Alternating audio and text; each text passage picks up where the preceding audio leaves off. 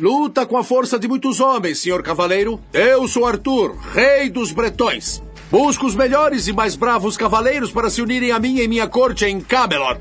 O cavaleiro provou ser digno. Quer se juntar a mim? Saudações, mestres e jogadores. Meu nome é Pedro Borges dessa é Legião de Dados. Seu intervalo da vida real para falar sobre RPG.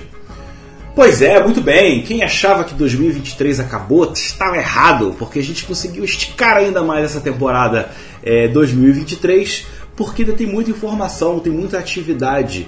E esse tema em especial eu não queria deixar de dividir com a galera, porque faz muita diferença. A gente fala muito sobre game design aqui no jogo, a gente fala muito sobre sistemas e cenários.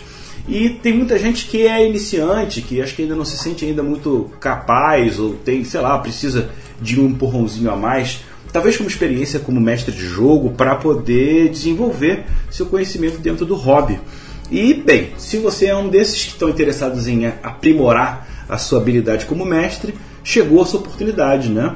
Porque eu tenho dois convidados aqui, nós vamos conversar sobre o mês de mentoria para mestres.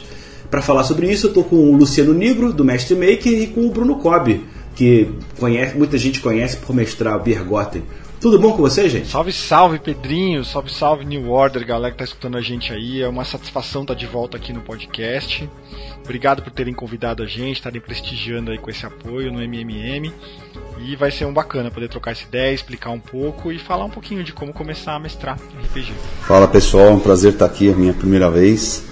E é isso aí, vamos trazer aqui a nossa experiência, a nossa proatividade para ajudar quem quiser mestrar pela primeira vez ou um jogo novo também. Para isso que existe o MMM. Perfeitíssimo. É, qual é a história da origem do projeto? Quer contar, Lu? pra mudar um pouco o discurso, que sou eu sempre que conto.